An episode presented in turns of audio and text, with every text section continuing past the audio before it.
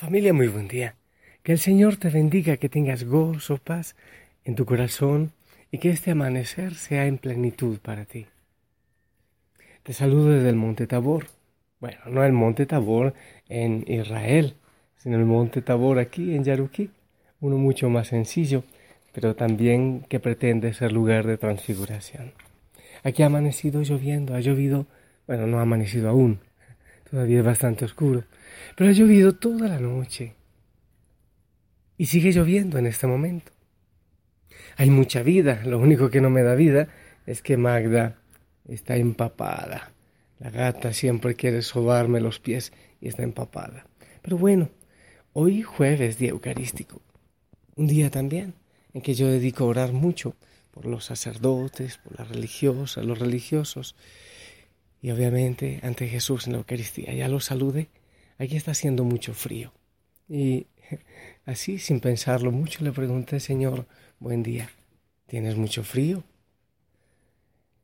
Quiero compartirte la palabra del Señor.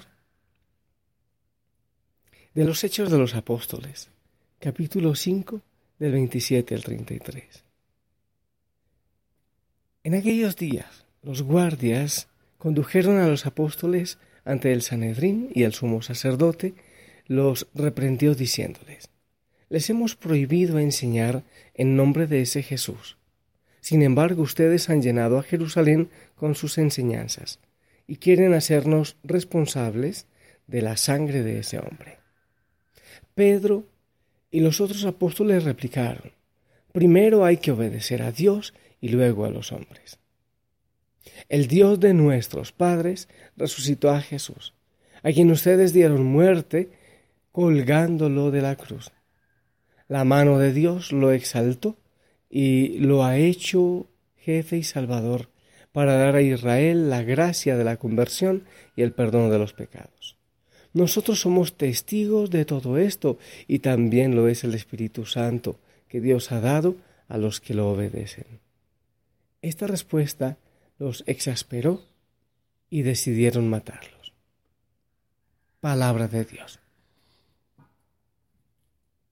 Familia, hay varias cosas en este texto de la palabra de los hechos de los apóstoles que me parece importante reflexionar.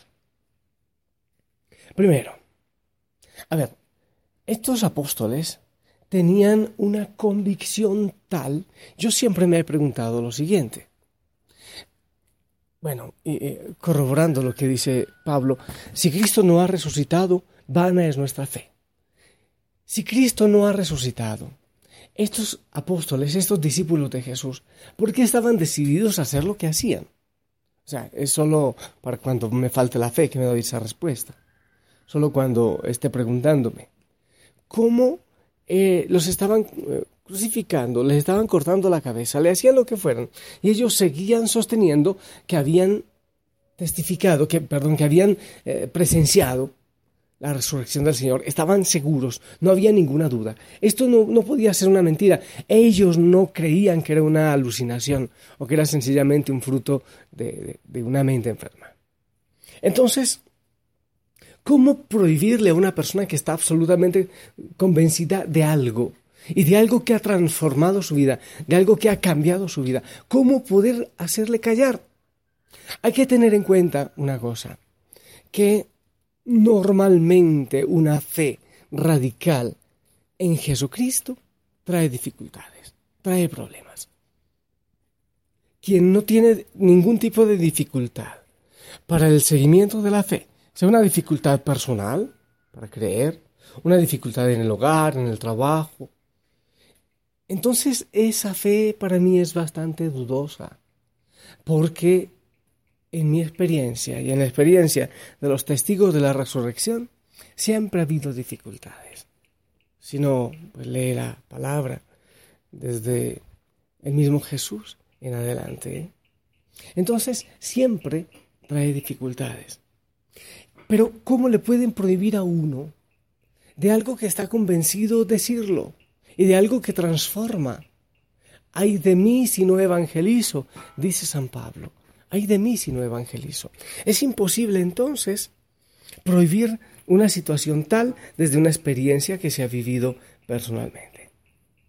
Otra idea.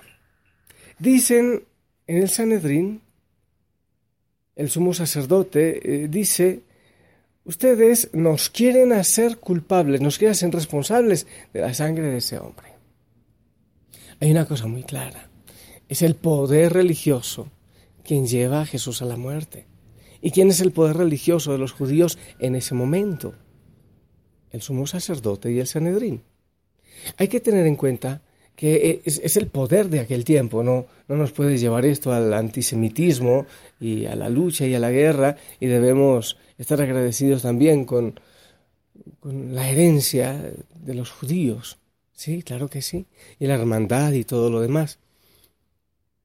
Pero no podemos negar o tratar de negar lo que ellos negaron, que fueron culpables. Uno debe asumir sus responsabilidades. Y muchas veces nosotros seguimos asesinando a Jesús que está presente en otras personas. También nosotros debemos asumir la responsabilidad. Cuando hay tanta lucha en el mundo, queremos echarle la culpa a todos, pero menos a nosotros. Y resulta que cada uno de nosotros tenemos responsabilidad porque el mundo es un cuerpo, como el mismo Señor lo dice, el, eh, bueno, como, como lo creemos. El cuerpo místico de Cristo, el cuerpo en que nosotros somos las ramitas de esa vid. Entonces, cualquier mal eh, que nosotros hagamos repercute necesariamente en el mundo dañando la unidad del cuerpo de Cristo. Son muy claros los apóstoles. Primero hay que obedecer a Dios y luego a las personas. Primero hay que obedecer a Dios. Si estamos convencidos, debemos predicar. Si tú estás enamorándote del Señor, es imposible que eso no brote por tus labios, por tus ojos y por todo tu ser. Cuando uno se enamora del Señor, todo se transforma porque la vida empieza a tomar un sentido absolutamente diferente. En el mundo, muchos quieren convencernos, haz esto o haz lo otro, pero una pequeña coima no tiene mucho problema, pero recibe esto. Una canita al aire no tiene mucho problema. ¿A quién le obedeces tú? Pero miente, es una mentirita piadosa. Oye, pero es mentira. Piadosa o sin piedad, pero es mentira. ¿A quién obedeces? Obedecemos a los parámetros que nos ofrece el mundo, la televisión, el comercio y demás. O obedecemos a la libertad que nos ofrece el Señor. ¿A quién obedeces tú? ¿A la televisión? ¿Obedeces a que todo está bien? ¿Que no hay problema? ¿Que todo está permitido? u obedeces al Señor que te dice que vivas en libertad. Y si estás convencido de su resurrección, si estás convencido de Él, pues a Él seguramente le obedeces. Y también una idea.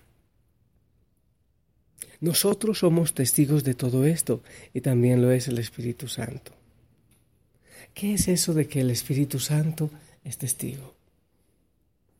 Quiere decir que la obra que el Señor está haciendo en ellos es por medio del Espíritu.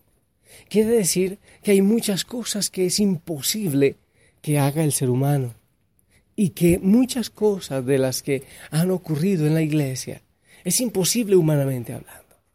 Es la obra del Señor que está actuando, que está ahí moviendo las fichas para que todo sea diferente. No depende de uno. Hay muchas cosas en tu vida que no dependen de ti que toca abandonarse. Ven Espíritu Santo y hazlo tú porque para mí es imposible. Eso es lo que están diciendo los eh, discípulos, Pedro y los apóstoles con fuerza. Mire, es que no, es, no somos nosotros los que testificamos solamente. Lo hacemos con la fuerza del Espíritu Santo. Es que hay cosas imposibles a ver cómo ocurre esto, cómo lo otro, cómo poder hablar humanamente de la resurrección. No podemos, llegamos a nuestros límites, no depende de nosotros. Hay tantas cosas que no dependen de nosotros. Es ahí donde nos abandonamos. De eso se trata. Nosotros somos de la tierra, pero Dios viene del cielo. Jesús viene del cielo. Se puede leer el Evangelio. Lo que es eh, de la tierra es de la tierra, lo que es del cielo es del cielo. Lo de la tierra es aquello que es posible para el ser humano, que nosotros eh, arreglamos o queremos solucionar. Pero lo que es del cielo es lo que no nos compete a nosotros porque nos supera. sino que le compete al Espíritu Santo. Y creer como creían los, los apóstoles, como creía Pedro, testificar como ellos, no depende de nosotros. Esta tiene que ser obra del Señor. Y esa obra nos lleva a anunciar y a testificar y a decir la verdad.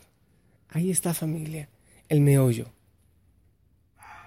El Espíritu Santo es quien nos lleva a aumentar la fe, es quien testifica en nosotros la presencia del resucitado.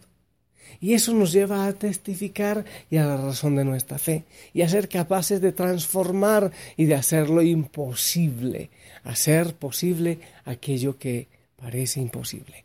O lo que para nosotros es imposible, pues no lo es para el Señor. ¿Qué es lo que debemos hacer?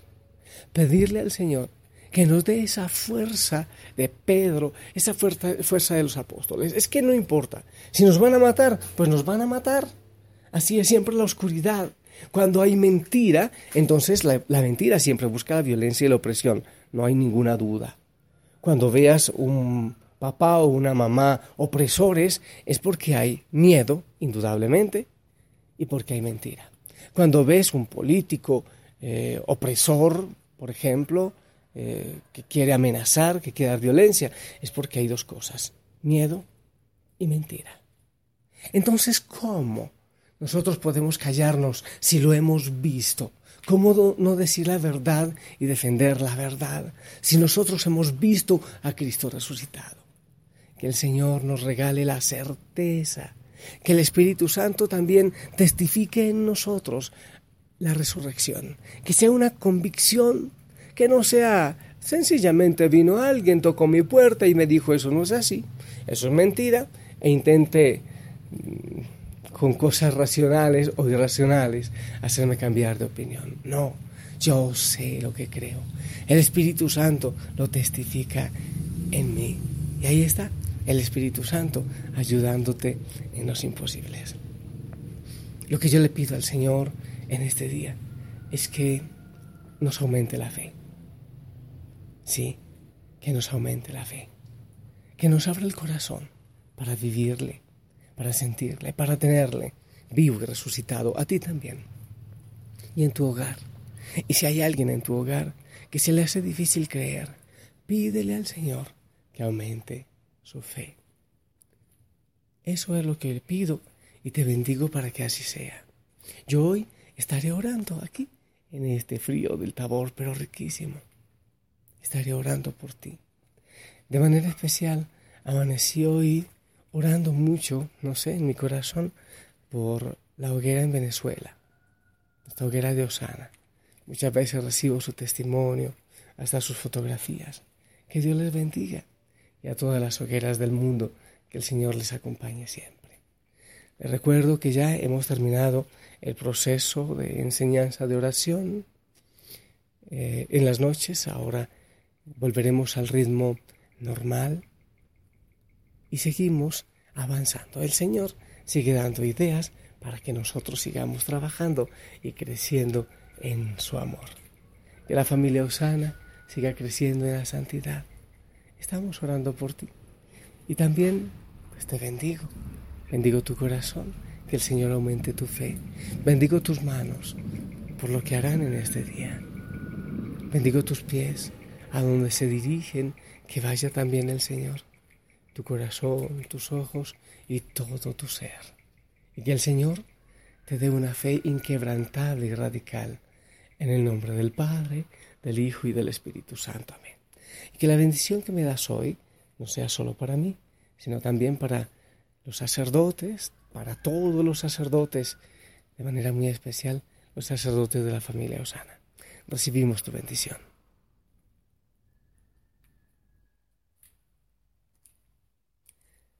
Amén. Sonríe, no te quites el uniforme. La familia Osana te ama, ten hermoso día. Me despido con una canción que hay en mi corazón. A veces en las tormentas y en las dificultades que hay en nuestra fe. A veces cuando quieren hacernos dudar, cuando las cosas no funcionan. Aún en la tormenta aún en la tempestad. Te alabo, te alabo en verdad.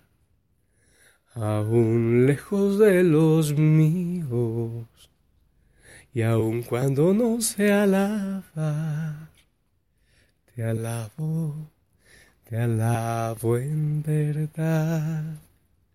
Pues solo a ti te tengo, pues tú eres mi heredad. Te alabo, te alabo en verdad.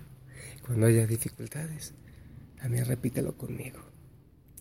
Pues solo a ti te tengo, Señor, pues tú eres mi heredad.